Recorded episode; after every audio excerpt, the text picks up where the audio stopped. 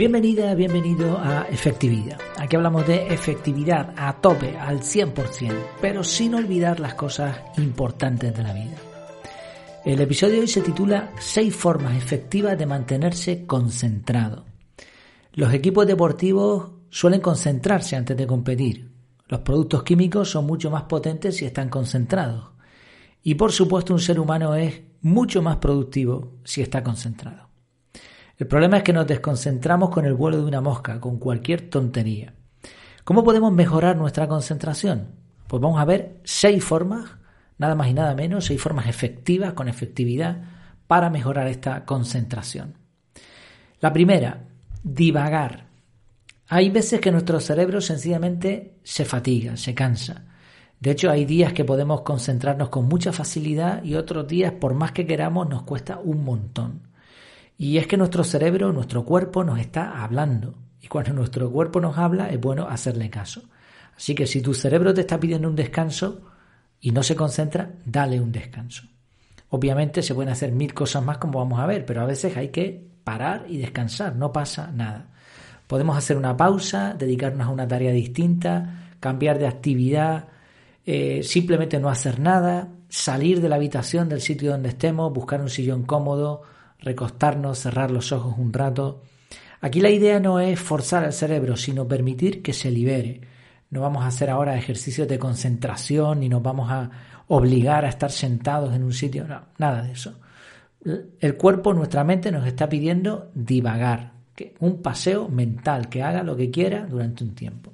Y al cabo de unos minutos, quizá haya sido suficiente el ejercicio y podremos volver a nuestra concentración. Otra forma, entrenar la mente. Esto ya es una, forma proactiva, ¿no? En la anterior reaccionábamos, aquí nos adelantamos a la jugada. Hay muchas formas de entrenar la mente para poder aumentar ese espacio, esa capacidad de concentración. Una es la meditación.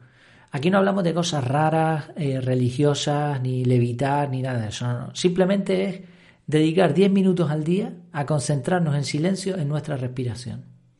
Hacer esto con constancia durante al menos un mes, según muchísimos estudios, da resultados notables. Otra opción eh, diferente a la meditación son ejercicios de atención plena. Aquí no, no estamos meditando, lo que estamos es concentrándonos en algo. Por ejemplo, podemos tratar de sentir nuestro pie derecho durante un minuto, o intentar olfatear el entorno con los ojos cerrados durante un minuto, o saborear una comida, o notar el viento, es parecido a lo que decíamos antes de la meditación, de hecho entra dentro de eso que le llaman mindfulness.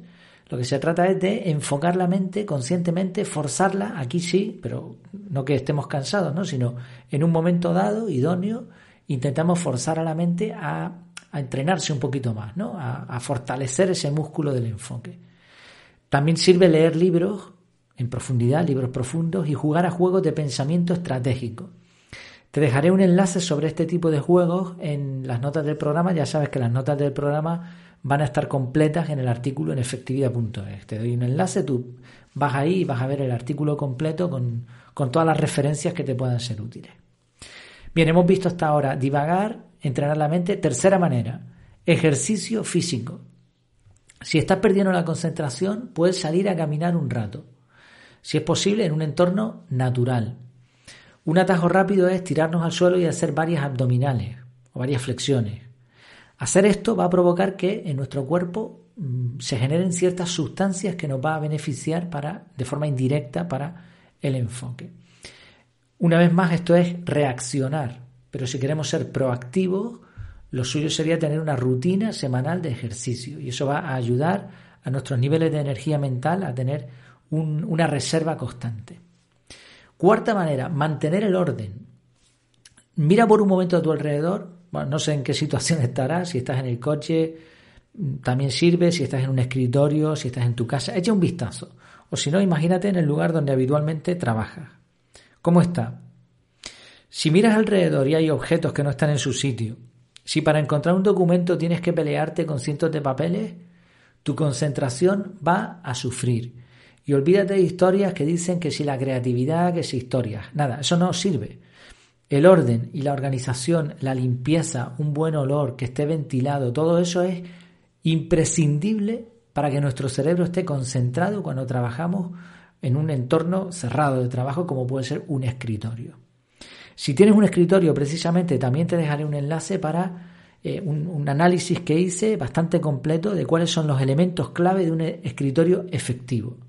Escritorio, eh, escritorio efectivo y con cosas realmente útiles, que no solamente te van a dar dignidad a la hora de trabajar, que, que, es muy importante. A veces hay gente que dice, no, es que yo, esto si no me lo pone la empresa, da igual, da igual. Si vas a pasar tantas horas de tu vida ahí, procura que ese sitio esté bien, que huela bien, que, que disfrutes de estar ahí, o sea, que, que no haya impedimentos. Y todo eso te va a ayudar a mantener la concentración.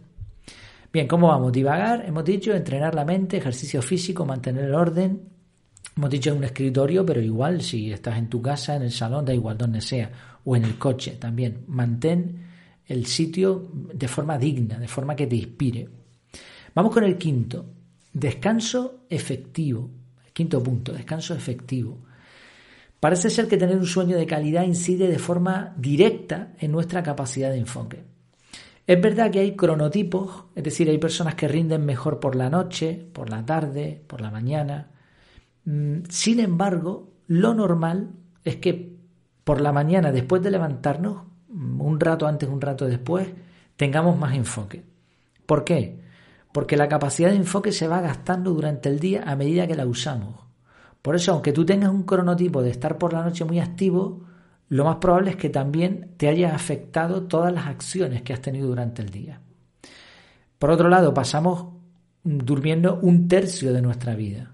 El día tiene 24 horas, 8 horas, es decir, un tercio durmiendo. Es impresionante. Por eso merece la pena también dedicar un poquito de tiempo a mejorar nuestro descanso. Preocuparnos por dormir bien.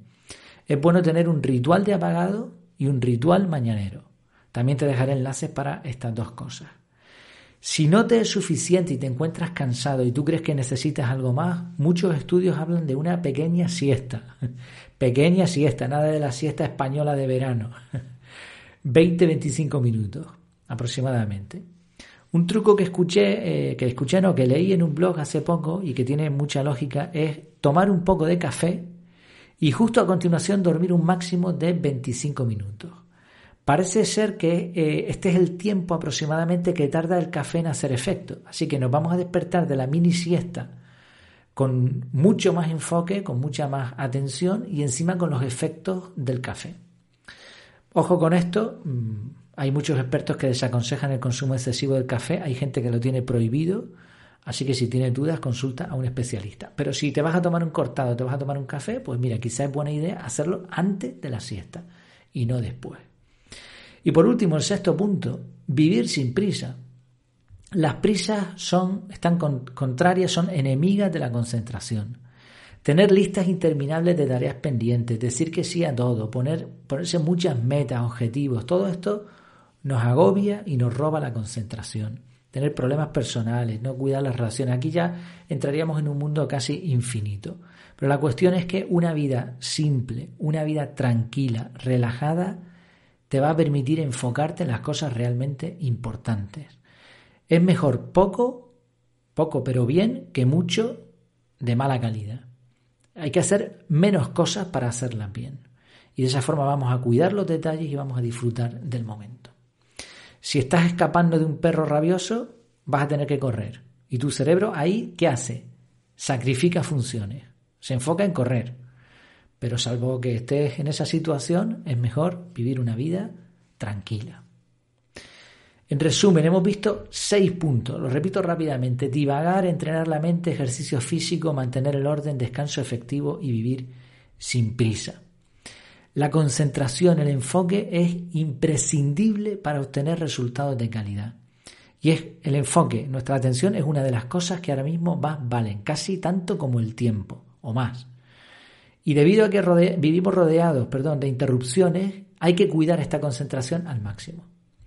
Podemos aplicar métodos proactivos, reactivos, hemos visto algunos, y también proactivos, adelantarnos a la jugada para aumentar nuestra capacidad de enfoque. Lograr esto va a marcar una diferencia brutal en un mundo lleno de ruido y de dispersión. No sé si se te ocurre alguna forma más de mantenerse concentrado uno una forma efectiva, lo puedes compartir, por supuesto, ya sabes, en efectividad.es barra contactar, me puedes contar también si te está costando concentrarte y podemos mirar de qué forma se te puede ayudar. Muchísimas gracias por tu tiempo y por tu atención. Hasta la próxima.